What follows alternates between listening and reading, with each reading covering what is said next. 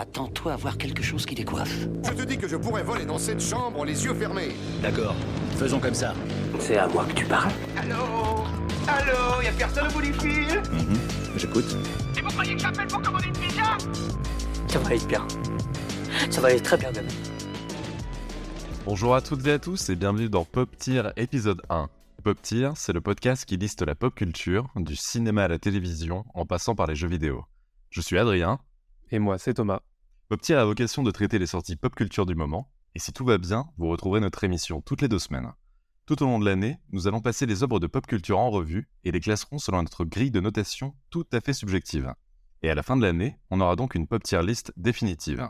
Dans cet épisode 1, nous allons rendre un premier avis sur les deux séries de fantasy de cette fin d'année. House of the Dragon, la série spin-off de Game of Thrones, et Le Seigneur des Anneaux, les Anneaux de Pouvoir. Ces deux séries seront soumises à notre grille de notation qui comprend 5 niveaux. S pour scénario, A pour acting, B pour budget, C pour créativité et D pour design. On gardera ensuite leur moyenne pour les inclure dans la pop tier list qui compilera toutes les œuvres traitées durant la saison. On commence donc avec House of the Dragon, la série spin-off de Game of Thrones. Diffusée sur HBO aux États-Unis et sur OCS en France, celle-ci est située grosso modo 170 ans avant Game of Thrones. Adaptée du livre Feu et sang écrit par George R. R. Martin, elle permet de suivre les intrigues à la cour alors que la dynastie Targaryen est fragilisée par des affaires de succession. Précisons qu'à l'heure actuelle, nous n'avons vu que trois épisodes de la série. Elle sera donc probablement réévaluée à la fin de la saison. Comme on l'a dit précédemment, nous allons nous intéresser au scénario, à l'acting, au budget, à la créativité et au design. Et donc on va commencer par évaluer la série à travers son scénario. Et Thomas, je te laisse la parole. Qu'est-ce que tu as pensé du scénario de House of the Dragon? Alors, scénario, il faut savoir que c'est une série qui est adaptée de quelque chose. hein. C'est euh, le bouquin Feu et sang de George R. R. Martin. Et c'est adapté d'une portion qui fait à peu près 300 pages de, ce bouquin-là. Ce scénario, il prend un petit peu des libertés pour avoir lu euh, le livre de, de Martin. Mais je trouve qu'il est assez malin parce qu'il garde les choses qui sont intéressantes, il condense les choses qui ont besoin de l'être. Et ça nous permet aussi de découvrir les personnages qui sont importants et qui seront importants dans le reste de la série. Il faut savoir que la série va pas forcément durer autant de temps que Game of Thrones à l'époque. L'intrigue va être un peu resserrée. Et je pense que c'est une bonne chose parce que ça permet aussi aux scénaristes d'avoir une fin très claire dans ce qu'ils écrivent. Et ils écrivent, on va dire, au maximum de ce qu'ils doivent faire et au minimum de ce qu'ils ont besoin. Donc je trouve que c'est assez intéressant euh, de, partir de ce point de vue-là. Je vois, ouais. Justement, c'est intéressant ce point de vue parce que moi, donc, je n'ai pas lu Feu et sang, le, livre euh, dont est tirée la, série. Toi, tu l'as lu. Euh, et c'est la question que je voulais te poser, toi, en tant que lecteur.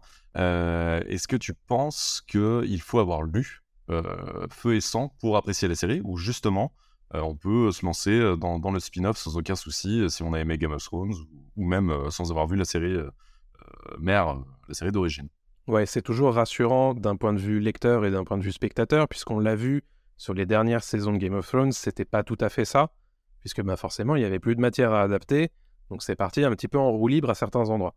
Euh, là, c'est pas le cas dans House of the Dragon, tout simplement parce que on a déjà le début, le milieu, la fin.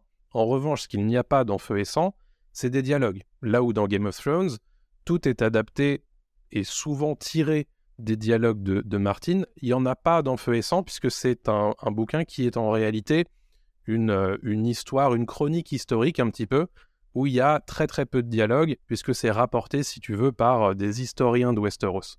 Donc là, ce qui est intéressant, c'est que les scénaristes, ils ont le champ libre pour inventer les dialogues, etc. Donc pour remplir, si tu veux, pour broder entre les di- différentes phases de, cette histoire de Westeros, et ça donne des choses qui sont, à mon sens, très intéressantes d'un point de vue lecteur aussi, puisqu'on ça te permet de ne pas avoir une adaptation un pour un, et d'avoir quelque chose qui vient ajouter à cette mythologie.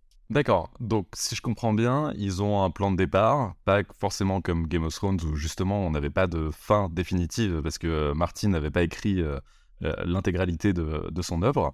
Euh, c'est plutôt bon signe d'avoir un scénario euh, qui a un début, une fin pour une série. Je trouve que c'est intéressant d'avoir le point de vue de quelqu'un qui découvre de zéro, un petit peu comme les gens qui ont découvert la saga Le Trône de Fer avec Game of Thrones, puisqu'il y en a eu beaucoup, hein, on va pas se mentir. Euh, c'est intéressant d'avoir ce point de vue un peu vierge de, tout soupçon, entre guillemets, parce que ça permet de voir comment réagir par rapport à différents personnages, différentes euh, situations, etc. Donc je pense que la série se, se regarde très très bien des deux côtés. Quand on a lu, on sait ce qui va se passer, certes, mais il y a pas mal de choses dont on n'a pas les détails et qui vont être inventées pour la série.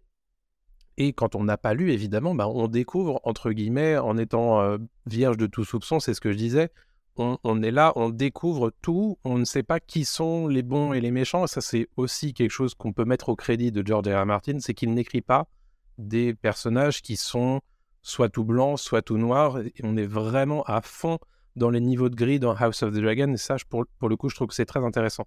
Je voulais te poser une question justement, toi qui n'as pas lu, et toi qui as vu du coup Game of Thrones du début jusqu'à la fin, est-ce que tu as été un petit peu perdu en découvrant cette série Alors, on a vu trois épisodes, certes, mais est-ce que tu as été un petit peu paumé dans tous ces noms? Parce qu'au début, Game of Thrones et House of the Dragon, c'est très compliqué. Est-ce que euh, ça a été euh, complexe pour toi de t'immerger dans ce monde-là? Oui et non. En fait, euh, en me lançant dans le premier épisode de House of the Dragon, j'ai pas forcément été perdu parce que déjà j'étais habitué à, avoir beaucoup de name dropping dans, Game of Thrones. Donc c'est non, c'est quelque chose qui ne m'a pas dérangé parce que d'un côté ça a été bien amené dans le premier épisode. On a une seule famille qui nous intéresse pour l'instant, les Targaryens. Ça va les concerner euh, en grande partie. 90% de la série tourne autour d'eux. Euh, même si on a d'autres euh, familles qui sont, nommées. Il y a, même du Lannister dans l'épisode 3 qui, fait son apparition. Otto Hightower, qui est la main du roi. Hightower, qui est un nom finalement qu'on ne connaissait pas dans Game of Thrones. Mais à part ça, ça tourne vraiment autour des Targaryens. On comprend vite que l'intrigue euh, va être euh, principalement focalisée sur euh, le roi Viserys et, et Daemon Targaryen, qui qui vraiment est son, son frère opposé, qui n'ont pas du tout les mêmes, les mêmes, la même vision des, des choses. Donc non, j'ai pas été perdu du tout. C'est plutôt bien amené. Ils prennent leur temps. Je trouve que la série prend son temps. Paradoxalement, il y a quand même des, des sauts dans le temps qui sont faits sur trois épisodes. Je crois qu'on on avance quand même de, de plusieurs années, si on va dire entre 5 et 10 ans même, je pense. C'est un petit peu moins que ça, mais entre l'épisode 2 et l'épisode 3, il y a déjà 3 ans de saut dans le temps. Donc euh, oui, ça avance assez vite, ouais. Ça avance vite. On sent que ça avance pour une bonne raison. Parce qu'ils veulent, euh, voilà, les, les scénaristes ont, un- ont une idée euh, précise. Et donc, non, j'ai pas été perdu plus que ça. Beaucoup moins, euh, d'ailleurs, qu'à l'époque quand j'ai regardé Game of Thrones pour la première fois, où le premier épisode était quand même un gros morceau, on va pas se mentir. Alors on le rappelle, du coup, c'est un préquel de Game of Thrones. Ça se déroule à peu près 170 ans avant. Donc on ne retrouve pas forcément les mêmes personnages. hein. Il faut, faut pas non plus s'attendre à avoir, euh, à reconnaître des gens depuis Game of Thrones, puisque bah, forcément euh, ça se passe 170 ans avant. Et du coup, tu m'as posé cette question, est-ce qu'il vaut mieux avoir regardé tout Game of Thrones et ensuite regarder House of the Dragon? Je trouve que euh, c'est tout à fait valable de regarder House of the Dragon sans avoir vu Game of Thrones, puisque pour le coup, euh, évidemment, t'en profites beaucoup plus quand t'as vu Game of Thrones. Il y a pas mal de références que tu captes, mais si tu commences ton voyage entre guillemets à Westeros avec House of the Dragon, il n'y a pas grand-chose qui va te manquer en réalité. Tu as toutes les informations. C'est pas comme si tu avais besoin de Game of Thrones comme euh, d'une béquille pour regarder House of the Dragon. Pas du tout. Et justement, c'est intéressant. Ah, tu comparais cette série à, à quelle autre série euh, qui, utilise peut-être euh, les mêmes ressorts euh, scénaristiques, une, une série spin-off qui aurait un peu le même, le même principe?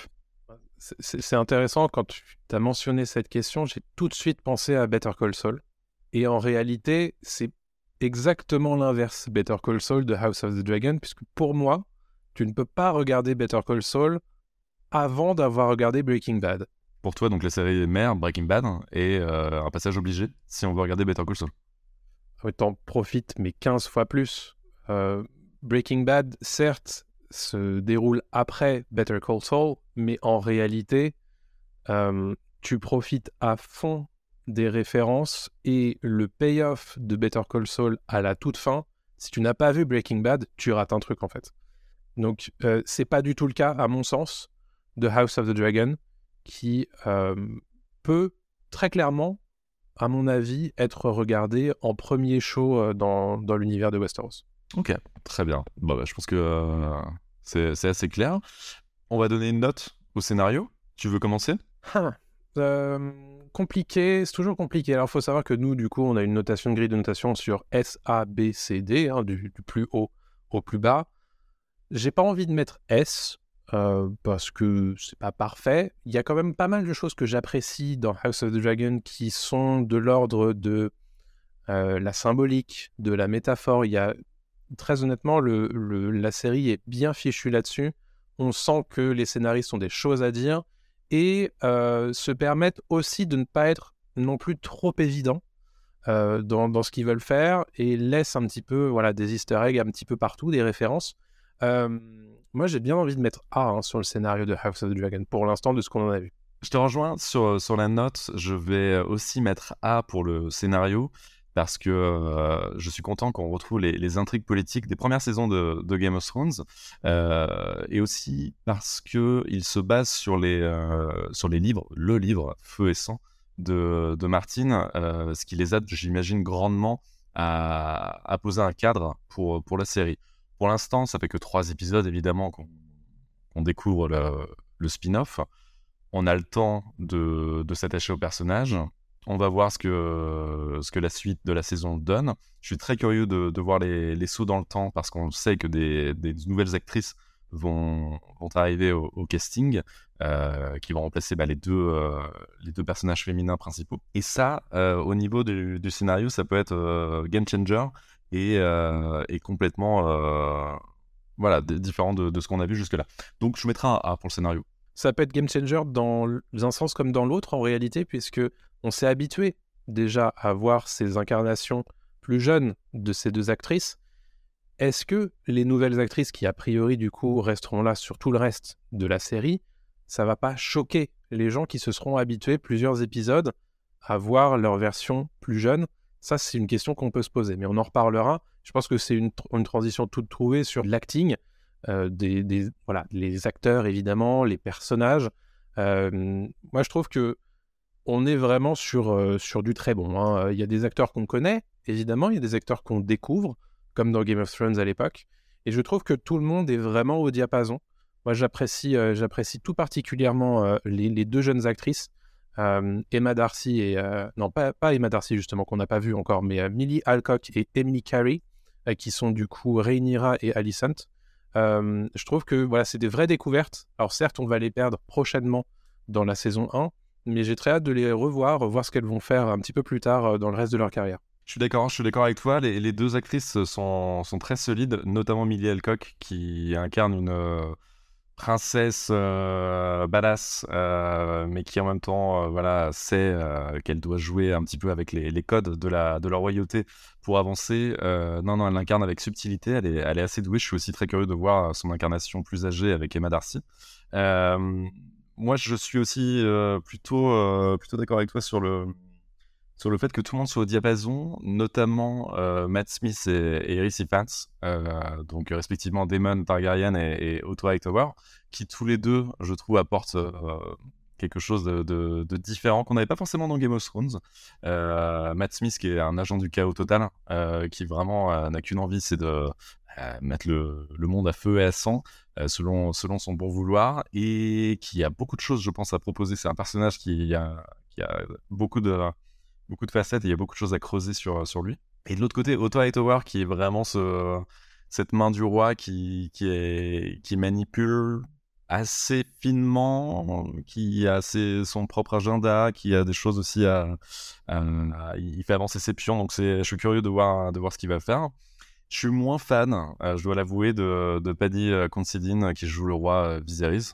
Euh, je le trouve un peu léger par rapport au, par rapport au reste du casting.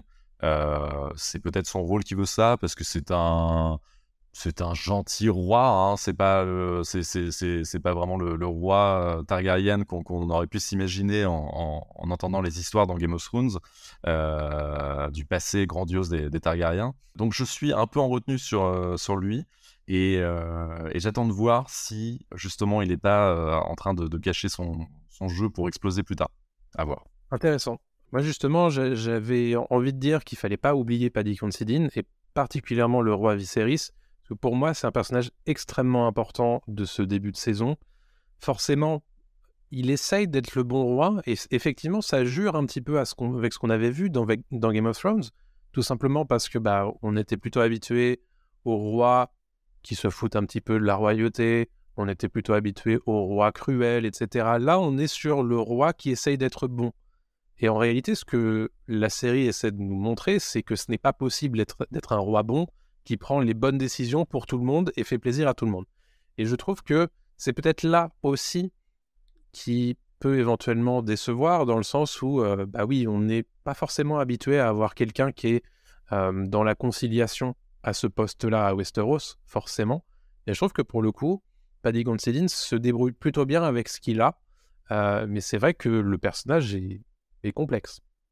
Oui, c'est vrai que c'est un personnage complexe. moi, il me fait penser dans, dans, la vraie histoire avec un grand H, un, un, Louis XVI, un petit peu, ce roi mal aimé, ce roi voilà qui avait ses, obsessions. On, le voit euh, euh, qu'il construit euh, cette carte géante avec de la pierre, je crois. J'arrive plus à me rappeler exactement, mais en tout cas dans le premier épisode, on le voit refaire le, royaume à, plus petite échelle dans ses dans, dans ses dans ses quartiers.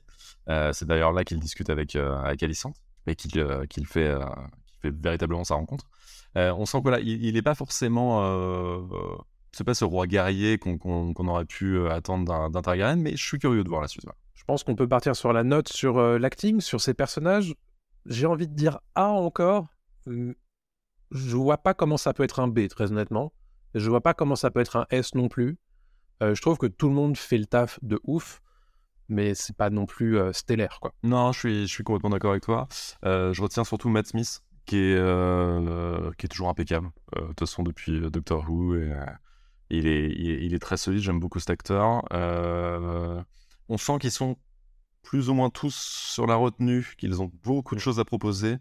Donc en fait, je mettrais même entre B et A, j'attends de voir. Ça serait plus A évidemment, mais, mais voilà, je, je pense qu'il y a beaucoup de choses à, explorer avec, euh, avec ces acteurs-là euh, et, qu'on peut leur donner énormément de choses à, à faire. C'est un début de saison hein, de toute façon, donc forcément on sait que l'échiquier se met en place. Non seulement c'est un début de saison, mais en plus c'est un début de série. Mmh Forcément, il y a pas mal de choses euh, à faire. Et j'imagine que sur la fin de saison 1, il va se passer des choses euh, qui vont aussi potentiellement nous faire réévaluer notre euh, notation un petit peu plus tard dans notre propre saison de podcast. Complètement. Parlons budget Parlons budget, c'est parti. Alors, budget. Budget, c'est ça couvre un petit peu bah, ce que fait la série de son budget. Évidemment, on va pas mettre S à ceux qui mettent 4 milliards de dollars dans euh, leur production. C'est plus comment est utilisé l'argent? Est-ce que ça se voit à l'écran? Est-ce que c'est judicieux? Là, pour le coup, je suis un petit peu contrasté parce que il y a des choses qui sont magnifiques dans cette série, comme ça l'a été dans Game of Thrones. Je pense notamment à tout ce qui est costume, tout ce qui est décor en vrai. Ah, c'est magnifique. Il y a des armures, euh, honnêtement, qui sont à tomber par terre aussi. Je pense à, l'armure de, de, Corlys Velaryon aussi, qui est splendide quand on le voit dans, l'épisode 3. Euh, mais je suis resté sur ma fin d'un point de vue effets spéciaux. On sait que c'était euh, une des grandes qualités de Game of Thrones à l'époque. Été un petit peu déçu pour, par House of the Dragon, non pas trop sur les dragons en eux-mêmes, parce qu'on le sait, hein, il va y en avoir beaucoup dans cette série. J'ai été plus déçu sur notamment les panoramas de la ville de Port-Réal notamment. Je trouve que ça fait extrêmement carton et ça fait pas réaliste du tout. Alors que c'est étrange puisqu'il tourne à Dubrovnik à Port-Réal et tu te dis bah il devrait profiter de ça. Bah non, il y a beaucoup beaucoup d'effets spéciaux qui je trouve sont pas à la hauteur de ce qu'on pourrait attendre d'une production HBO à la Game of Thrones. Euh, donc je suis pas euh, dithyrambique comme j'ai pu l'être sur le scénario et sur, euh, sur l'acting tout à l'heure. Je suis plus ou moins d'accord avec toi. Ça manque d'ambition, je pense. Euh, on, le sait. Alors, à la différence de Game of Thrones, House of the Dragon se déroule quand même dans des lieux plus restreints. Il y a, ça voyage moins. Pour l'instant, en tout cas, on reste un petit peu soit, soit à King's Landing, soit dans, aux abords de, la ville. Euh, ou sur, sur la côte. Mais bon, c'est pas, c'est pas incroyable au niveau du, du décor et du panorama. On n'est pas en Islande, on n'est pas. Voilà, on sait que ça, reste, comme tu l'as dit, à Dubrovnik et, dans les environs. C'est moins ça qui m'a gêné. Je, suis d'accord avec toi sur le côté peut-être un peu carton de, King's Landing. Et d'ailleurs, euh, ils ont quand même beaucoup de saisons de Game of Thrones pour euh, refaire les lieux, en tout cas, et, s'inspirer un petit peu, avoir un peu plus de, budget pour tout ça. Suis, j'ai adoré les dragons, je les trouve magnifiques, je les trouve incroyables euh, sur, ma télé. Enfin, je veux dire, c'est quelque chose, c'est digne d'un film. Clairement, là, on sent qu'ils ont, ils ont investi l'argent euh, pour, pour les effets spéciaux sur, sur les dragons. Par contre, là où, ça me gêne un peu plus, c'est que on sent un peu l'aspect pilote de série, Euh, comme si avant euh, House of the Dragon, il n'y avait pas eu toutes les saisons de Game of Thrones, tout le succès de la série. Alors, si je me trompe pas, c'est bien 10 millions par épisode? Oui, c'est probablement ça, ça me dit quelque chose en tout cas. C'est ça à 10 millions euh, de dollars pour chaque épisode de House of the Dragon. Alors, je sais pas où ils vont exactement, mais euh, ça ressort pas à l'écran, quoi. C'est pas, c'est pas quelque chose de, de, de fou. Même la bataille du troisième épisode, qui est certes euh, impressionnante, voilà, dans, dans, dans son montage, dans son rythme, on est, on est derrière euh, Daemon Targaryen, c'est Mm. fou. Enfin, il y a quelque chose d'assez impressionnant. En même temps, elle est assez masquée par de la fumée, par des choses comme ça. On, voit que c'est séparé les acteurs. Il y a une dizaine d'acteurs à gauche, une dizaine d'acteurs à droite. C'est pas la bataille des, bâtards qu'on a pu avoir avec Jon Snow, voilà, en fin de série de, Game of Thrones. Donc, c'est quand même assez étrange que le que l'argent injecté soit pas plus visible à l'écran. Voilà. Ouais, je suis un peu surpris. Alors après, on peut éventuellement dire que ils sont en train de tester. hein. C'est la première fois qu'ils essayent de d'étendre un petit peu la saga Game of Thrones à l'écran. Donc quelque part, c'est un pari. Surtout vu, on va dire, la shitstorm qu'avait accueilli la saison 8 de Game of Thrones. Peut-être qu'ils étaient un petit peu frileux.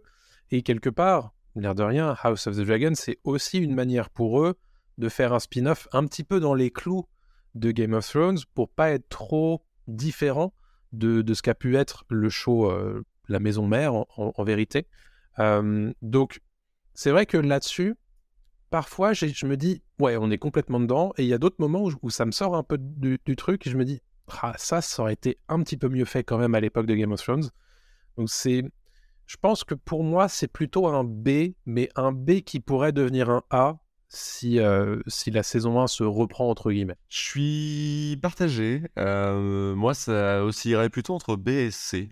euh, très honnêtement, pour l'instant. Ah ouais. Encore une fois, voilà, on remettra ça en, on mettra ça sûrement sur la table à la fin de la saison et on, on redistribuera tout ça. Mais nos notes. Mm. Mais euh, pour l'instant, c'est entre B et C, voire même plutôt C. euh, si je dois être honnête, j'ai pas été impressionné. J'ai trouvé, voilà, encore une fois, rappelons que le budget est énorme, et extrêmement conséquent pour, pour une série du câble.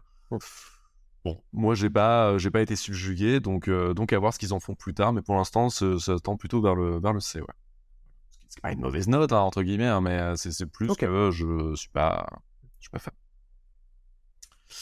On peut parler maintenant créativité. Ça Encore une fois, pareil, ma note sera pas, sera pas si élevée que ça. On n'ira pas jusqu'au S ni au A, ce sera plutôt B, parce que je pense, et c'est pas une mauvaise chose hein, quand je dis ça, je pense que la série euh, se base vraiment sur ce qui a été, euh, ce qui a le mieux fonctionné en fait avec Game of Thrones. Donc encore une fois, voilà, j'en ai parlé tout à l'heure, des intrigues politiques, les intrigues de couloir, les intrigues de cour, tout ça, on l'a, on l'a vu, on l'a, on l'a suivi pendant des années euh, dans Game of Thrones, Mm. mais c'est ce qui a le mieux marché et c'est ce qui nous a captivés, c'est ce qui a lancé, c'est ce qui a créé tout l'engouement en fait autour de, de la série mère. Et donc je pense que là-dessus, House of the Dragon a tout à fait raison de repartir sur les mêmes bases. Il réinvente pas la roue hein, en faisant ça. hein. Donc ça manque peut-être un peu de créativité, parce qu'on a l'impression d'avoir déjà vu tout ça, mais avec une autre famille, avec une autre, euh, un autre cadre, une autre histoire, mais finalement ça reste un peu la même chose. Otto Hightower peut être l'équivalent d'un Littlefinger finalement. C'est un peu voilà les, les mêmes archétypes de personnages, mais il rajoute par-ci par-là des, des petites euh, petites différences. Évidemment les dragons euh, qui, qui prennent euh, qui prennent une place beaucoup plus importante que, que dans la série principale. Il y a des choses qui vont évoluer. On sent par exemple dans l'épisode 3 euh, qu'ils ont voulu faire exactement ce qui s'est passé dans la, dans la saison 1 de Game of Thrones avec la chasse aux sangliers. Euh, C'était euh, un, comment dire, dans, dans la saison 1 de Game of Thrones, quelque chose qu'on ne voyait pas à l'écran. Là, on le voit finalement à l'écran, c'est plutôt sympa, mais c'est exactement ce qui s'est passé dans, dans la saison 1 de, de Game of Thrones. Voilà, il y, a- il y a des rappels, donc ça manque Ouais. cruellement de créativité pour l'instant. mais je pense que c'est aussi pour poser les bases de quelque chose de solide qui sera sûrement différent dans les années à venir, en tout cas peut-être saison 2 ou saison 3. Donc je suis très curieux. Mais pour l'instant, ma note n'ira pas plus loin, plus haut en tout cas que, que B. Je, vais mettre un B. Ok. J'ai envie de donner un B moi aussi, parce qu'on n'est pas euh, dans le domaine de l'originalité folle, forcément, par rapport au, show dont elle est le spin-off. Évidemment, bon, on y retrouve tout ce qui a fait Game of Thrones. Game of Thrones. Euh, House of the Dragon prend la série mère comme marchepied, j'ai envie de dire, euh, histoire de dire regardez, c'est pareil, mais c'est un peu différent. Mais c'est quand même beaucoup pareil, à hein, l'air de rien. Moi, ça me dérange pas. En revanche, c'est vrai qu'il faut que la série trouve aussi son truc. Pour l'instant, sur ces trois premiers épisodes, on est vraiment, si je te le refais, le timbre-poste de. Voilà, le scénario sur un timbre-poste, on est vraiment sur la lutte de pouvoir pour le trône de fer. Qu'est-ce que c'est que la saison 1 de Game of Thrones? C'est la lutte de pouvoir pour le trône de fer. Donc, forcément, ça rappelle beaucoup de choses, mais j'ai envie de dire, les showrunners le font aussi exprès. C'est aussi pour HBO une façon de dire aux téléspectateurs regardez, c'est ça Game of Thrones et c'est ça qu'on veut faire avec House of the Dragon. Donc, forcément, c'est difficile pour moi de trouver euh, un rang A ou un rang S sur House of the Dragon qui passe tant de temps à expliquer que c'est la même chose finalement. Même si, en ayant lu Feu et Sang, je sais que c'est pas tout à fait la même chose, il y a quand même une filiation qui est très très évidente, notamment quand les showrunners ajoutent des références qui ne sont pas dans Feu et Sang à Game of Thrones. Et ça, pour le coup, c'est, on sent que c'est aussi une manière pour eux de se mettre dans les pas de Game of Thrones, qui est quand même le phénomène de HBO de ces dernières années. Euh, donc forcément, voilà, ça peut pas être original. moi, ce sera un B aussi. Ok. Voilà, encore une fois, on le rappelle, c'est une note provisoire finalement, parce qu'on a vu que, les trois premiers épisodes de, la saison. Mais, euh, mais c'est quelque chose qui, a vocation à, bouger. Mais je suis très curieux, comme toi, de, voir euh, ce qu'ils peuvent implanter comme, comme nouveauté, en fait, dans, dans l'histoire. Et B n'est pas une mauvaise note. Hein. Moi, je serais très heureux d'avoir un B euh, en classe. Bien sûr. Tout à fait. Euh, et on peut terminer donc par le design. Alors, qu'est-ce qu'on entend par design? C'est évidemment la direction artistique proposée par la série. On en parlait un petit peu tout à l'heure, notamment grâce au budget qui est alloué euh, à chaque épisode. Moi, en ce qui concerne le design, on est en terrain inconnu. C'est pas une mauvaise chose. J'ai l'impression de retrouver une série que j'ai aimée pendant des années. J'ai l'impression de, voilà, de me retrouver vraiment, euh, euh, c'est pas un doudou encore une fois, hein, mais il y a un côté, euh, je, je, sais où je suis, je suis pas perdu, ce qui est plutôt rassurant. Donc en fait, on, se, on se, retrouve très vite, on retrouve très vite nos marques. Euh, au niveau du, design global, alors là où ça pêche un peu, et encore une fois, on, on a un petit peu évoqué tout à l'heure, c'est l'aspect carton parfois de certains décors. malheureusement, on sent qu'ils ont mis plus de euh, ils ont pris plus de temps sur certains aspects de la série que sur d'autres. Euh, les dragons, de leur côté, eux, ont eu le droit à, beaucoup plus de, travail. Au niveau des costumes, euh, il y a eu un travail monstrueux fait pour chaque personnage. Je suis très très fan de l'armure de, de Daemon Targaryen qui est une folie de, design. et en même temps, les robes des, des, courtisanes sont, sont, sont magnifiquement designées, etc. etc sur la réalisation, il faut en parler un petit peu du côté design. Je pense qu'on est vraiment, pour l'instant, dans quelque chose d'assez sage, à mon sens. Je suis plus intéressé par ce qui se passe à l'image d'un point de vue symbole que par ce qui se passe à l'image en termes de mise en scène. C'est un peu dommage, je trouve, pour une série qui, justement, a beaucoup de budget et a des réalisateurs qui ont déjà fait leurs preuves, notamment du côté de Game of Thrones. Je trouve que voilà, il n'y a, y a, pas vraiment trop d'envolées de mise en scène. C'est un peu dommage. après, vu le matériau, est-ce que c'était possible? Je ne sais pas. Tu as parlé tout à l'heure de, de, la bataille dans les degrés de pierre euh, avec Damon et, Corlys. là, je pense qu'ils auraient pu se permettre de faire des choses. Mais c'est assez étrange. Parfois, j'ai l'impression de retrouver, tu sais, les restrictions budgétaires qu'on avait dans les premières saisons de Game of Thrones où on se dit, euh, bah, ce truc-là, en fait, il n'est pas à l'écran, pourquoi est-ce qu'il n'est pas à l'écran? Notamment, il y a un duel qui passe à la trappe entre Damon et son antagoniste. J'étais un petit peu surpris, tu vois. Ça aurait pu tout à fait permettre d'avoir une scène, justement, de baston, d'un vrai duel, un truc de fou, tu vois. Et en fait, pas du tout. Donc c'est un peu étrange. Alors après, ça veut dire aussi que les scénaristes ont euh, une très très bonne idée de ce qu'ils veulent faire et de ce qu'ils veulent pas faire. Donc tant mieux pour eux, je critique pas ça. Mais c'est vrai que parfois c'est c'est un peu plat, forcément. hein, les intrigues de cours, euh, c'est c'est difficile parfois de les rendre intéressantes à l'image. Je trouve que c'est beaucoup plus intéressant d'un point de vue scénaristique que imagé. C'est un peu dommage quand même parce qu'on parle d'une série télé, quoi. Bien sûr. Non, non, je suis entièrement d'accord avec toi. Tu mettrais quelle note, toi, pour, euh, pour le design? Bah maintenant que tu as dit ça, euh, j'ai envie de dire B, mais voilà, il y a, quand même, euh, y a quand même un- des choses qui, à l'image, sont superbes, quoi. Donc, euh, c'est plutôt un B qui pourrait devenir un A, je pense, en fin de saison. Hmm. Je pense, au niveau de la réalisation, qu'il y a encore... Ils en ont sous le coude. Clairement, ils l'ont prouvé en plus euh, maintes et maintes fois avec euh, Game of Thrones, qui pouvaient faire des, des épisodes euh, qui nous tenaient en haleine pendant une heure. Vraiment, clairement, il y avait, euh, il y a- il y avait rien à redire là-dessus. Pour l'instant, c'est euh, en régime euh, tranquille. Clairement, euh, Oui. ils n'ont pas, ils ont pas poussé voilà, le, le- la caméra beaucoup plus loin que ça. Euh, au niveau du montage, je suis plutôt satisfait parce que c'est pas évident en fait de faire tenir, tenir toute cette histoire euh, qui est assez dense. Il y a quand même beaucoup de choses qui se passent. Il y a des sauts dans le temps, il y a des, beaucoup de personnages quand même, même s'il y en a moins que dans, dans Game of Thrones. Euh, ils arrivent à rythmer le, la série d'une façon assez brillante, avec des personnages qu'on ne connaît pas. Et déjà au bout de trois épisodes, je sais qui est qui, je vois à peu près comment ça avance, je vois à peu près où ça va. Euh, on n'est pas perdu et c'est là où ils sont forts. C'est plus là en fait que je, je relève la note, euh, plus que sur la réalisation qui certes est pas plan-plan, elle est loin des plan-plan. euh, parce que voilà, c'est pas des manches, euh, c'est euh, Sapochnik, c'est ça qui, qui gère Ouais. les, les premiers, qui est showrunner d'ailleurs euh, de, de la saison 1, qui lui a réalisé des, grands épisodes de, Game of Thrones. Bon, il sait ce qu'il fait, mais il en fait pas plus que d'habitude. Par contre, au niveau du montage, là où, ils auraient pu pêcher, et c'est l'inverse, donc c'est plutôt, euh, plutôt agréable. Donc moi, ma note serait, euh, serait B aussi, je pense. Je vais partir sur B. Ok. Alors, c'est le moment de d'agréger un petit peu tout ça et de trouver une note finale en tout cas. Bon, là c'est pas vraiment une note finale pour House of the Dragon comme on vous l'a expliqué en début d'épisode puisque bah on a vu trois épisodes forcément, il en reste encore sept. Probablement qu'à la fin de notre saison de podcast, on va réévaluer tout ça ou sous-évaluer tout ça. Si je comprends bien, on a 5 B, 4 A et 1 C. Donc pour moi, la note moyenne, c'est plutôt un B. hein. Je pense que c'est un B, ouais. Je pense que B est une bonne, euh, est une bonne moyenne pour, euh, pour la série. Jusque-là, encore une fois, jusqu'aux trois, trois épisodes euh, diffusés.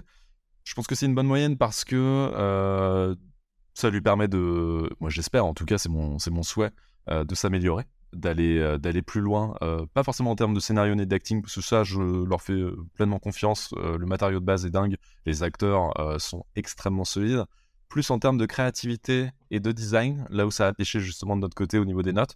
J'espère qu'ils trouveront leur, leur propre patte, qu'ils se différencient quand même beaucoup plus de Game of Thrones et que ce soit pas juste en fait une série qui accompagne la, la série mère. C'est ça. Bon voilà, vous l'aurez compris, on est plutôt sur un bulletin de notes du premier trimestre. Pour l'instant, c'est pas mal. Ça pourrait être encore un peu mieux. Et on espère évidemment qu'à la fin de l'année, on soit euh, agréablement surpris et qu'on lui dise, ben voilà, il n'y aura pas de redoublement cette année et on continue comme ça.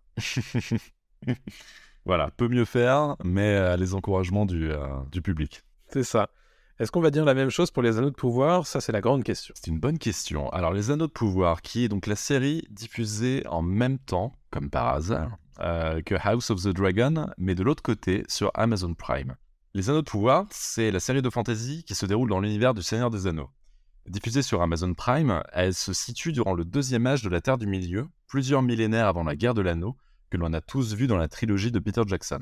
On y suit notamment les événements qui ont mené à la forge des Anneaux de Pouvoir, et précisons qu'à l'heure actuelle, nous n'avons vu que trois épisodes de la série, comme House of the Dragon. Encore une fois, elle sera probablement réévaluée à la fin de la saison. Donc on va repartir sur le même principe, avec une note sur le scénario, sur l'acting, le budget, la créativité et le design, ce qui nous donnera une note finale moyenne euh, que l'on vous livrera d'ici quelques minutes. On commence par le scénar? On va commencer par le scénario. Qu'est-ce que tu as pensé des trois premiers épisodes diffusés sur Amazon Prime des Anneaux de Pouvoir? Je trouve que c'est assez intéressant ce qu'on voit dans les anneaux de pouvoir. Pourquoi? Déjà, il faut rappeler quand même qu'Amazon n'a pas les droits de tout ce qui a été écrit par Tolkien autour du Seigneur des Anneaux. Ils ont les droits d'adaptation du Seigneur des Anneaux, de ses appendices et du Hobbit. Or, le problème, c'est que le matériau de base pour le deuxième âge de la Terre du Milieu, bah, c'est dans un autre bouquin, c'est dans le Silmarillion. Donc, forcément, ils n'ont pas les droits dessus, donc ils sont un petit peu les pieds et poings liés autour de ça, et il faut qu'ils réussissent à improviser pas mal de choses. Donc, il y a beaucoup de créations de contenu original qui n'existent pas dans ce qu'a écrit Tolkien, et donc forcément, ça a été pas très bien reçu par certains dans la communauté euh, de fans ou de moins fans. Euh, mais si je me base sur ce que j'ai vu, euh, très honnêtement, bah, c'est assez intéressant en fait. on a évidemment des personnages qu'on a déjà vus. Je pense à Galadriel, je pense à Elrond, qui sont dans des phases, on va dire, plusieurs millénaires avant ce qu'on a vu dans la trilogie, dans les trilogies d'ailleurs de, Peter Jackson. Mais euh, du coup, il va y avoir plusieurs millénaires entre ces deux productions-là. Donc ça veut dire que bah, les personnages ont le droit d'évoluer. Euh, donc on est sur des personnages qui n'ont pas exactement la même personnalité que celle que l'on connaît. Et je trouve que ça donne un petit peu d'intérêt à ce qu'on va découvrir dans la série. Des personnages qui vont donc changer probablement durant la série. Les personnages qui ont été créés sont plus ou moins intéressants. Hein. Je ne vais pas vous dire que tous sont incroyables. En tout cas, moi, ce qui m'a intéressé, c'est qu'il y a certains dialogues qui sentent vraiment la Terre du Milieu, qui sonnent vraiment la Terre du Milieu. Il y en a d'autres un petit peu moins, hein, je ne vais pas vous mentir. Mais euh, d'un point de vue scénario, moi, ce qui m'a surtout intéressé, c'est qu'il y a plein de points qui sont plein de petits clins d'œil pour les gens qui connaissent un petit peu tout ça. Mais il y a aussi pas mal de choses qui créer un petit peu de la théorie. Et moi, j'aime bien parler des, séries que je suis en train de regarder. J'aime bien décortiquer un petit peu les trucs. J'aime bien parler avec les gens de euh, ce qu'ils ont détecté comme signe. Il y a pas mal de personnages, justement, qui posent question. Est-ce que ce personnage, c'est un personnage qui va devenir un personnage qu'on a déjà connu? Est-ce que ce personnage-là, il est lié à cet autre personnage-là qu'on n'a pas encore vu? Il y a pas mal de choses comme ça que je trouve assez malines de la part des euh, showrunner, de la part des scénaristes, qui me semble hyper intéressante, puisque, bah voilà, on est sur une période du Seigneur des Anneaux qui peut rappeler certaines choses, qui peut appeler d'autres personnages qu'on n'a pas encore revus dans la série. Et je trouve que le fait que ils mettent sans arrêt de temps en temps des petites pièces dans euh, le moulin à rumeurs, le moulin à théorie, ça rend euh, l'expérience du visionnage peut-être encore plus intéressante à mon sens. Je suis, je te rejoins là-dessus. Je vois ce que tu veux dire. Euh, alors, moi, je précise que je suis euh, simplement spectateur du Seigneur des Anneaux, même si j'ai lu les, la trilogie quand j'étais euh, adolescent. Mmh. ça fait très longtemps que je les ai lus. Par contre, j'ai beaucoup vu les films de Peter Jackson, évidemment la trilogie du Seigneur des Anneaux et le, et le Hobbit. Moi, j'y allais sur le sur la série vraiment sans forcément euh, avec beaucoup d'attentes. Euh, j'étais très curieux parce que euh, il y a eu beaucoup de marketing aussi, on va pas se mentir, hein, autour, de, autour de la série Les Anneaux de Pouvoir. Amazon Prime a fait un battage énorme sur, sur sa nouvelle série. Et j'étais curieux de, voir comment ils allaient se, se sortir, comme tu dis, de, du côté un peu Peter Jacksonesque, en fait, en utilisant seulement une bribe de l'œuvre de Tolkien. Euh, ce qui me paraissait un peu une mission euh, un, peu compliquée. Et surtout, mhm. comment réunir les fans et les néophytes. Parce qu'on va pas se mentir, euh, les fans, la, communauté de fans du Seigneur des Anneaux est, quand même assez, assez vocale, assez, assez, s'exprimer, et elle le fait en ce moment d'ailleurs. On va pas revenir sur, sur la polémique, il y a beaucoup de polémiques autour de la série.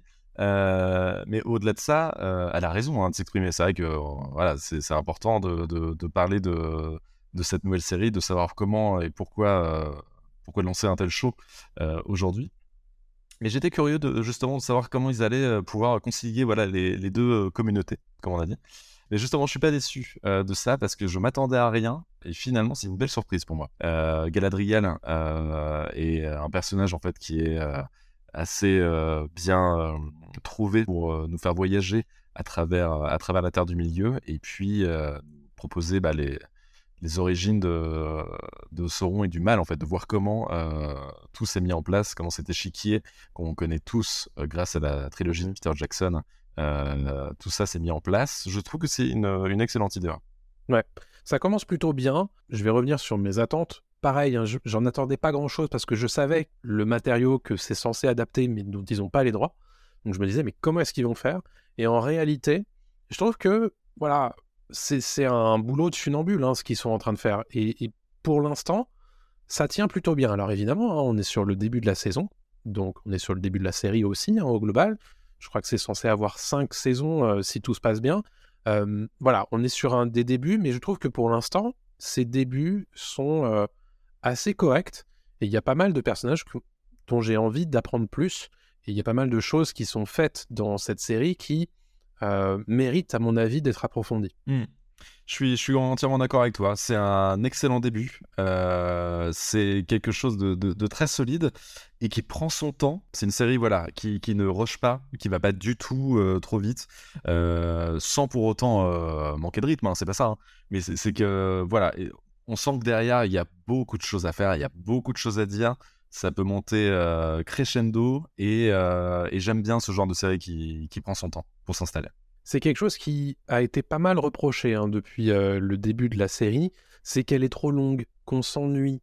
Alors, j'ai quand même envie de rappeler que quand on lit du Tolkien, il y a quand même pas mal de phases où c'est quand même beaucoup, beaucoup d'expositions, alors sans critique évidemment au maître, mais voilà, il faut rappeler quand même que c'est un monde qui est extrêmement vaste, un univers qui est extrêmement complexe, et que bah, forcément, ils ont beaucoup de choses à introduire. Alors parfois, c'est pas forcément fait de la meilleure des manières, mais ils s'en sortent pas trop mal, je trouve, sachant que ils ont euh, 4, 5, 6 intrigues différentes en même temps, à différents endroits.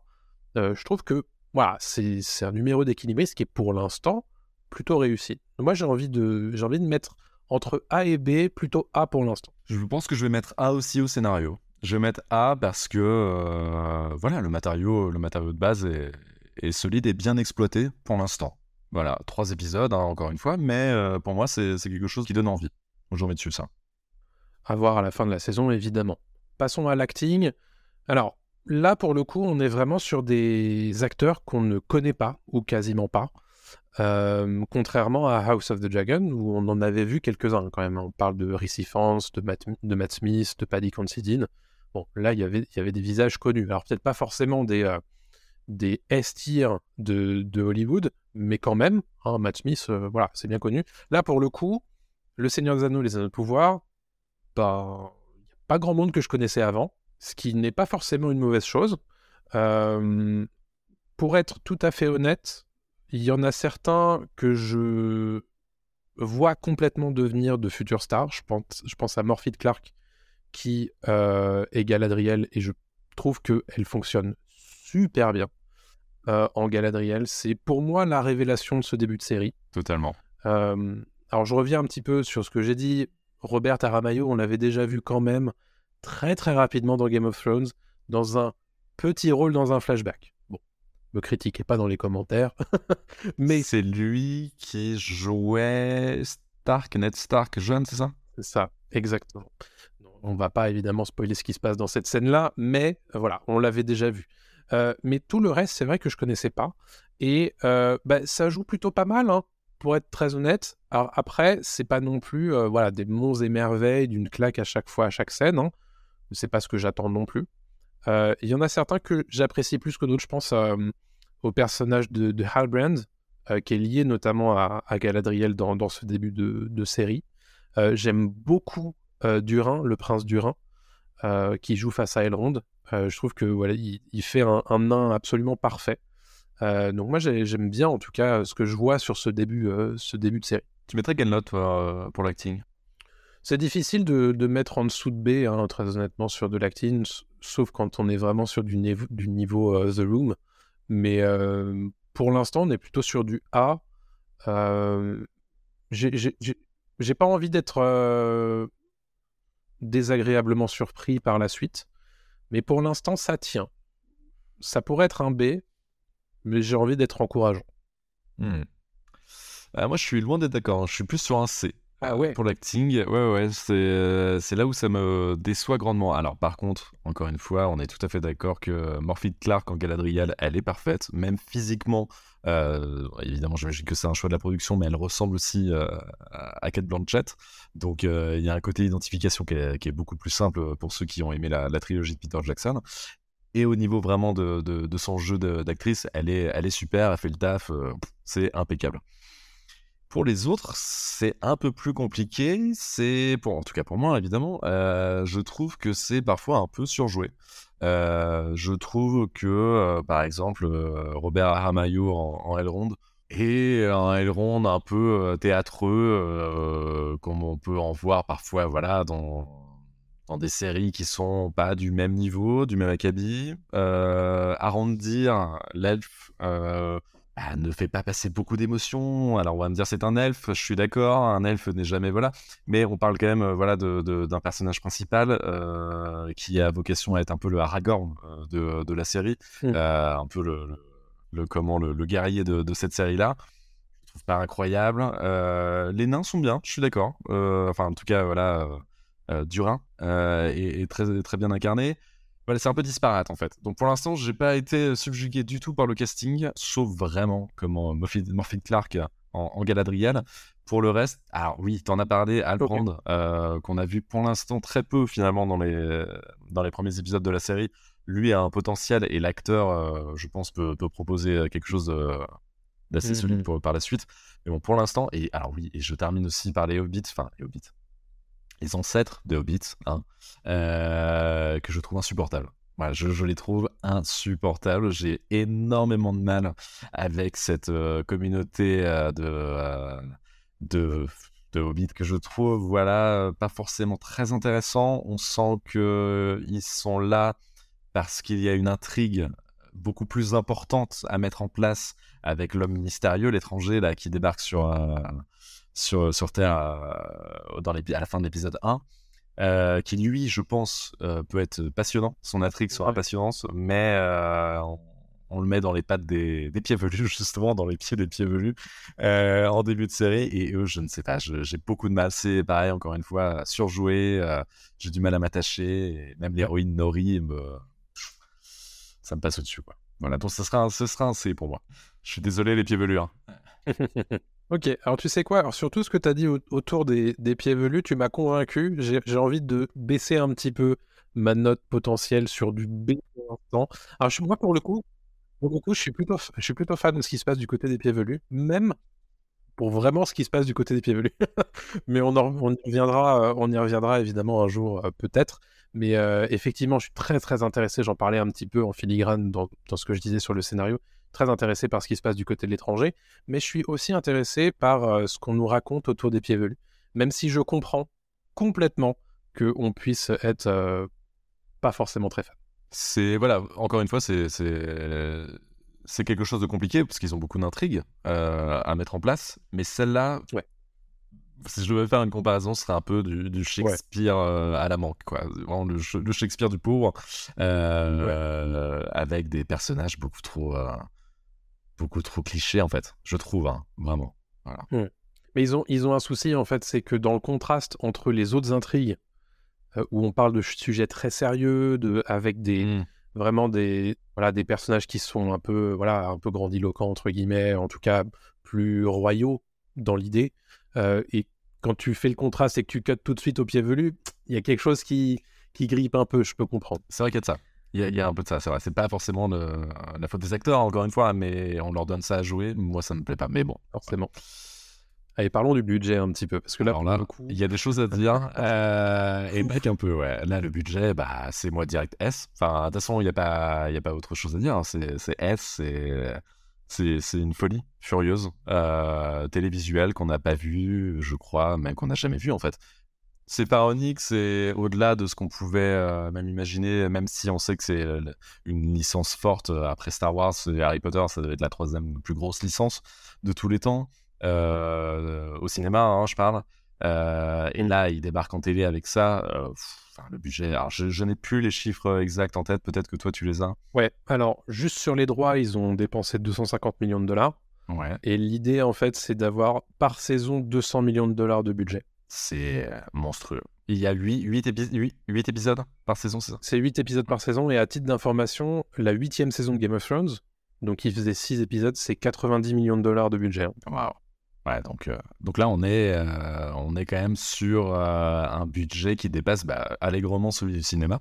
Euh, enfin, Mm. En tout cas, de gros films de cinéma. Euh, c'est quelque chose, donc, encore une fois, vraiment qu'on n'a jamais vu. Et alors là, contrairement euh, à House of the Dragon, on sent que le budget est bien utilisé. Ouais. Et au-delà de, Ça se voit à l'écran à chaque ça, fois. en fait, dès le début, en fait, on se dit, attendez, euh, qu'est-ce qui se passe? Je regarde un film, mais vraiment, j'ai eu l'impression de regarder un film Mm. euh, à chaque fois, et peu importe les intrigues aussi. Peu importe les intrigues, que Ouais. ce soit celle de Galadriel, que ce soit celle d'Arondir ou même des Hobbits, ça se voit à chaque fois qu'il y a un souci Mm. du détail, que ce soit les costumes, les VFX, tout est parfait. C'est du, c'est du ciné vraiment à la télé, et c'est c'est impressionnant. Ah oui, c'est assez dingue. Alors, je pense que s'il y a bien un truc qu'on peut qu'on peut pas reprocher à cette série, c'est que son budget est vraiment utilisé et ça se voit. Euh, Il y a un certain nombre de productions, même au cinéma, hein, qui coûtent plus de 200 millions de dollars. Et parfois, tu te demandes où il est le budget. Euh, on en parlera probablement un jour dans d'autres épisodes euh, de Pop Tier. Mais là, en l'occurrence, tout se retrouve à l'écran. Que ce soit dans la direction artistique, que ce soit dans euh, des costumes, dans des créations de décors, dans des effets spéciaux. Euh, c'est assez, c'est assez fou. Et je ne vois pas comment tu peux mettre autre chose que S spécifiquement sur cette euh, catégorie-là. C'est pour moi, c'est impossible. C'est S tout de suite, et même dès le premier épisode, hein, je pense qu'on n'a même pas besoin d'attendre le reste. On sait que ce sera Ouais. du, même, du même niveau toute la saison. Alors toute la série, je ne sais pas parce qu'après, euh, voilà, il faut que ça suive. Je pense que le, public est là, euh, donc le, budget suivra. Euh, mais c'est quelque chose d'inédit et ça fait du bien, je trouve, d'avoir une production aussi aussi folle à la télévision. Ouais. Alors après, évidemment, on peut parler potentiellement de la sphère inflationniste du budget voilà, à Hollywood qui pourrait éventuellement se retrouver euh, dans les séries à cause de ça. Mais en l'occurrence, quand c'est pour créer ça, moi, ça me pose pas de problème. Moi non honnêtement. Moi non plus. Alors encore une fois, certes, euh, c'est l'argent d'Amazon. Alors on sait qu'Amazon, euh, voilà, je pense, n'a pas un budget limité, mais peut faire euh, tourner la planche à billets sans aucun souci. Ouais. Il n'y a pas de risque que derrière ça ne suive pas, quoi. Bah, Là où ça peut ne pas suivre, c'est s'il y a une, une volonté de sortir plus vite. Parce que l'air de rien, ça fait plusieurs années que, ce- que cette saison 1 est en travaux. Est-ce qu'ils sont capables de tenir le rythme annuel? On le rappelle, hein, les sorties euh, de séries euh, télé, c'est souvent annuel. Est-ce que l'année prochaine, on se retrouve avec une saison 2 du Seigneur des Anneaux, les Anneaux de Pouvoir? J'en suis pas certain, en fait. hein, parce que pour tenir un degré de qualité euh, tel, faut y aller. hein. Ça va être compliqué. Je suis pas sûr que ce soit dans leur plan de sortir forcément une, une saison par an. Euh, Mm. S'ils veulent, mais comme tu dis, hein, s'ils veulent garder le, la même qualité d'image, la même qualité de, de, euh, la même production euh, le design, euh, il faut pas forcément Mm. sortir quelque chose tous les ans.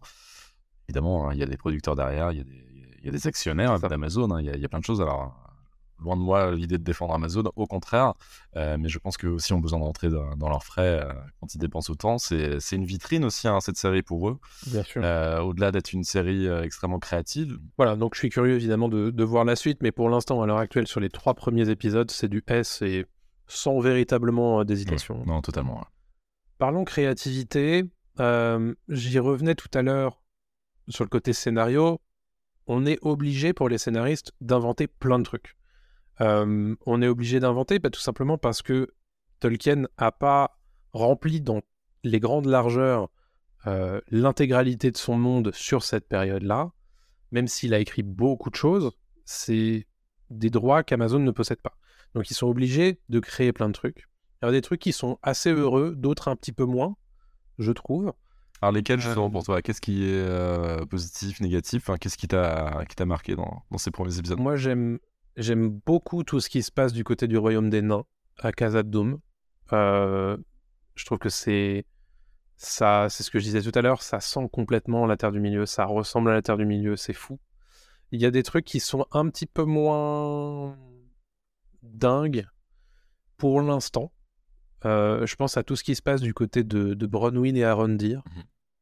Pour l'instant, c'est je j'attends d'en voir plus parce que je reste un peu circonspect, mais je sens qu'il y a une grosse intrigue à cet endroit-là. Donc ça va certainement devenir plus intéressant. Pour l'instant, on est plus sur du euh, de, de l'amour impossible. Alors voilà, c'est un trope très connu, euh, donc qui a déjà été, été utilisé par Tolkien et par Peter Jackson, de mmh. fait. Donc ça me choque pas, mais on est plus sur du classique. Donc j'attends euh, j'attends de voir évidemment le reste, mais pour l'instant c'est pas mal. Hein. c'est même si honnêtement j'ai pas du tout un doctorat en Tolkien et ça m'intéresse pas forcément d'en avoir un, mais de ce que je connais, je suis pas choqué par les ajouts originaux en tout cas. alors évidemment, il y en a beaucoup qui sont choqués par les problèmes de chronologie que ça pose, etc. Bon, bah, si tu pars du principe que en commençant les anneaux de pouvoir, il faut jeter la chronologie qu'a écrit Tolkien à la poubelle, bah, c'est pas grave. Tu, pars du principe et tu t'y fais, tu vois. Euh, donc moi, je m'y suis fait et il n'y a, pas, y a pas de souci là-dessus. Je suis plus. Euh, je veux voyager, tu vois. Et pour l'instant, bah, on est dans du voyage, mais euh, à 100%. Et moi, c'est exactement ce que je recherche dans une série Le Seigneur des Complètement, je suis, je suis tout à fait d'accord. Moi, c'est ça, la, créativité, elle vient de là aussi, au-delà du scénario. Voilà c'est pas, c'est pas. Alors j'y vais encore une fois comme un néophyte, hein, moi sur cette série. Hein. Je suis pas, euh, comme tu dis, euh, j'ai pas un PhD en, Tolkien non plus. J'ai pas tout ça et ça me dérange pas du tout. Au contraire, euh, c'est, je te rejoins sur le voyage, sur cette envie de d'ailleurs et surtout dans, avec les temps un peu difficiles qu'on vit en ce moment, ça fait du bien une série qui qui offre des, des panoramas incroyables. Rien que dans l'épisode 3, quand, quand Galadriel arrive à, à Numénor, euh, bon, bah, c'est euh, un régal pour les, pour les yeux, c'est une folie. Euh, c'est, c'est... Certes, est-ce que c'est si créatif que ça? Parce que ça rappelle évidemment des plans qu'on a vus dans, dans la trilogie de Peter Jackson. Évidemment, ils savent très bien que ça va, ça va faire. Ça, ça va toucher la corde sensible des, des fans. Mais en même temps, on, on, bouge, c'est beau. Il y en a pour tous les goûts aussi. Je pense que tu parles de trope d'amour impossible de voilà dans, dans, les premiers épisodes oui, ça conviendra bah, à une certaine partie du public, et en même temps, l'autre partie sera contente de retrouver voilà, les, intrigues un peu plus euh, mmh. politiques, peut-être de Galadriel chez, chez les elfes, et en même temps, euh, les, euh, les, les, pieds velus apporteront un peu plus de légèreté, etc., etc. Donc il y a beaucoup de choses. ils tentent des choses, et je pense qu'il y aura des, des coups dans l'eau, hein, tout ne fonctionnera pas. mais pour un début, au moins, il y a des propositions il y a des vraies propositions. Euh, tout ne fonctionne pas non plus sur moi. Hein. Clairement, euh, là, la note ne sera pas de S hein, sur la pour la créativité. Euh, d'ailleurs, je vais donner ma note maintenant. Elle sera de A. Je pense qu'elle est de A. pour l'instant, cette note, parce qu'il y a des, il y a des, vrais, des vraies propositions à voir pour, par la suite, mais je suis, je suis très curieux. Alors, tu parlais de la chronologie. Bah, encore une fois, ça se passe des millénaires avant. Euh, moi, si c'est pas à l'année près, etc., euh, etc. Tant que j'ai les grandes lignes, je vois où ça va à peu près. Ça parle de, la forge, de la création des anneaux. Je suis curieux, et puis c'est tout. On avance et puis on verra quoi. Ouais, ouais. Voilà, c'est l'invitation au voyage, l'invitation à la curiosité. Moi, honnêtement, j'ai tout ce qu'il me faut en fait hein, dans, cette série euh, d'un point de vue créativité. Les réalisateurs se font plaisir aussi hein, sur les deux premiers les deux premiers épisodes, on a Juan Antonio Bayona qui est à la réalisation, et tu sens qu'il aime bien ajouter quelques petits trucs, un petit peu de, de, son univers. Hein. On sait qu'il apprécie le, cinéma d'horreur. Tu le sens dans, certains plans, dans certaines euh, situations. Évidemment, de côté créatif, il y a pas mal de rappels assez discrets, je trouve, à la trilogie, les trilogies de Peter Jackson. J'ai toujours tendance à oublier la trilogie Le Hobbit. Désolé pour ça. Mais euh, il y, a, des rappels d'un point de vue design, on y reviendra. Il y a des rappels d'un point de vue juste mise en scène pure. Et euh, on sent quand même qu'il y a un amour du matériau original pour les livres, mais aussi pour ce qui a été fait précédemment euh, à l'écran dans l'univers du Seigneur des Anneaux. Et ça, c'est quand même euh, assez cool d'un point de vue respect. donc moi, je mettrais un A aussi sur la créativité. Ah, mais je pense qu'on est d'accord tous les deux là-dessus. c'est très très solide. Hein. Allez, le design avant la note finale.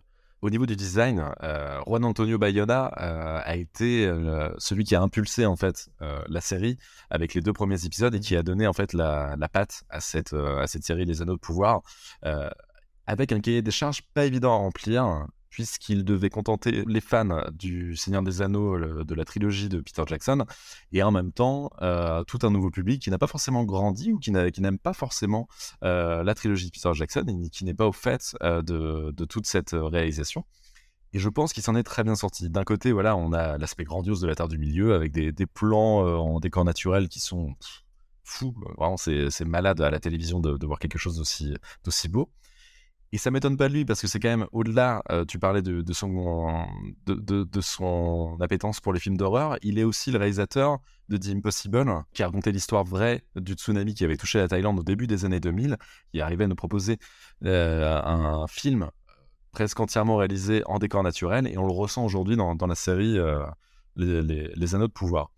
Et en même temps, le, le budget alloué, le budget extrêmement conséquent, enfin, qui est, Ouais. qui est fou, dont on a parlé juste avant, euh, et, euh, et utilisé de, de façon, euh, de façon extrêmement ingénieuse, même au niveau du montage. La série, Ouais. certes, est un peu plus lente que House of the Dragon, parce que je pense que c'est plus compliqué de délayer ce qui se passe dans, dans la série Les Anneaux de Pouvoir.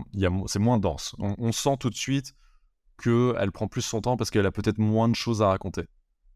Mais ce qu'elle a à raconter Mhm. peut être beaucoup plus impressionnant euh, visuellement parlant. Donc en fait, je- je- j'entends et je comprends pourquoi certaines personnes peuvent s'ennuyer, peut-être pas, mais en tout cas trouver un peu le temps long euh, parfois. Mais euh, c'est pour une bonne raison et c'est comme un film de, de cinéma. Excusez-moi, Le Seigneur des Anneaux qui dure 3 heures. le, le premier, La Communauté de l'Anneau. Si on n'aime pas l'univers, évidemment qu'on va s'ennuyer. Enfin, c'est évident. Si on accroche à l'histoire, si on accroche à l'univers de la série, euh, on n'a aucune raison de, de s'ennuyer parce que tout est fait. La réalisation est, est vraiment euh, au service de, du scénario et puis euh, et du reste. En termes de design, alors, il y a quelques fausses notes quand même, hein, même si je te rejoins. Je pense notamment à ce warg qui ressemble à une espèce de hyène croisée avec un chihuahua. C'est un peu chelou, honnêtement, dans cet épisode 3. Alors, Avec un œil qui part un peu en vrille dans mes souvenirs. Ouais. ouais, en fait, c'est- il y a- il y a- en fait, c'est marrant parce que, objectivement, d'un point de vue direction artistique, c'est très laid. Mais il est bien fait d'un point de vue VFX, tu vois, ce truc. Donc c'est ça qui est, c'est ça qui est fou, en fait, c'est que même quand il y a des fausses notes parce que le, la concept, le concept de base du truc est laid, à mon sens, euh, même ça, c'est bien fait. C'est ça qui est fou. Euh, je pense aussi à certaines épées, je trouve, qui sont un petit peu, voilà, qui font très World of Warcraft dans l'idée. Euh, c'est pas forcément une critique, mais c'est pas ça, à ça que je m'attendais. Euh, voilà, mais je peux pas non plus dire qu'en termes de design, euh, c'est mauvais. Loin de là, il y a, y a un travail, je trouve, sur voilà, moi, j'étais très impressionné, par exemple, de l'arrivée dans le campement des, des pieds velus, où je me disais, mais en fait, c'est fou. Ça ressemblerait, ça ressemblerait vraiment à ça, en fait, un, campement de hobbits euh, nomades. C'est, tout est fait, tout est pensé comme si ces hobbits, en fait, étaient nomades. C'est, tout, tout est fait pour qu'ils puissent partir euh, à un moment donné d'un claquement de doigts. Et je trouve que c'est hyper malin. Euh, C'est dingue. c'est bien pensé. euh, et puis alors, tous ces trucs qui sont magnifiques, voilà, les, les plans d'exposition des, des royaumes elfes, honnêtement, c'est c'est à tomber par terre, quoi.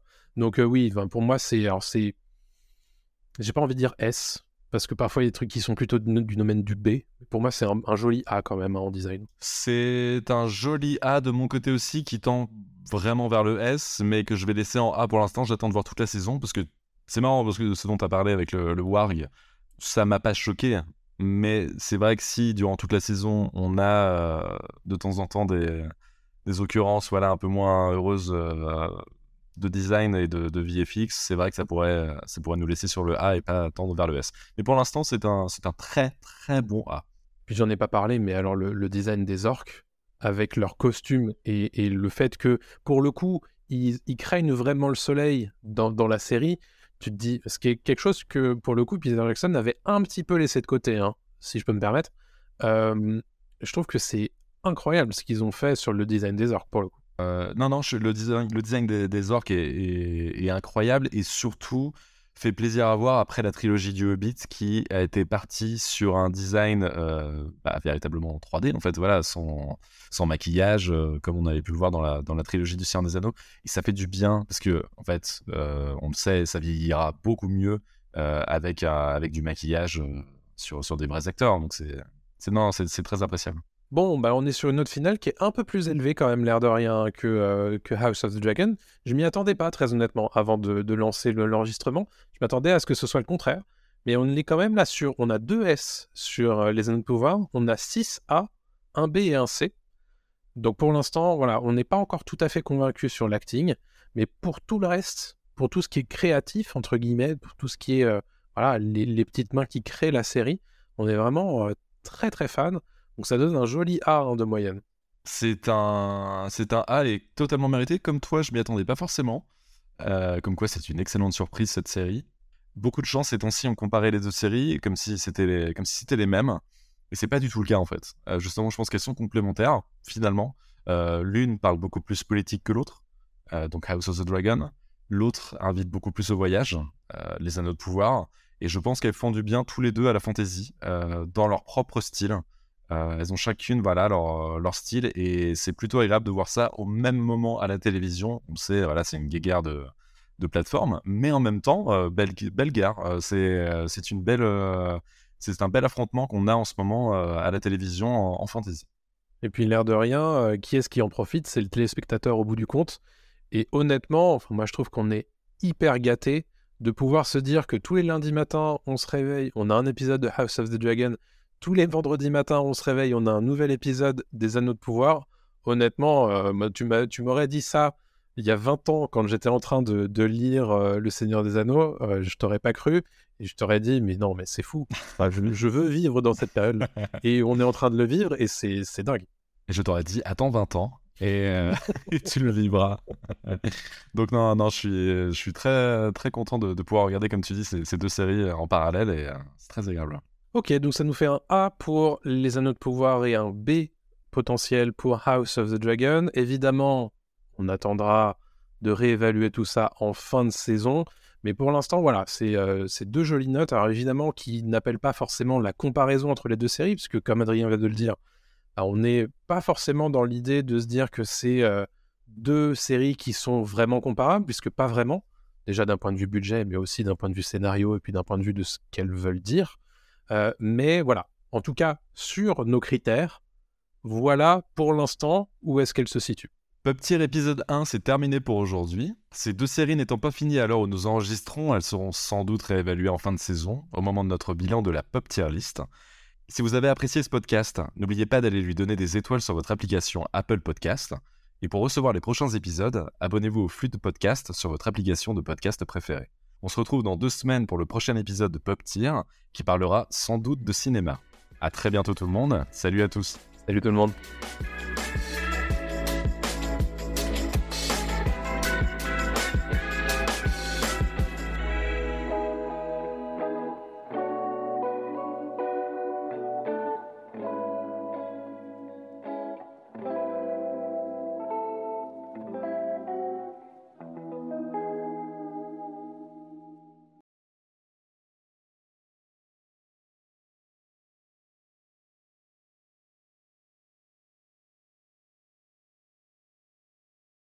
La terre est fermée pour la journée. Ramassez vos affaires et rentrez tout de suite à la maison.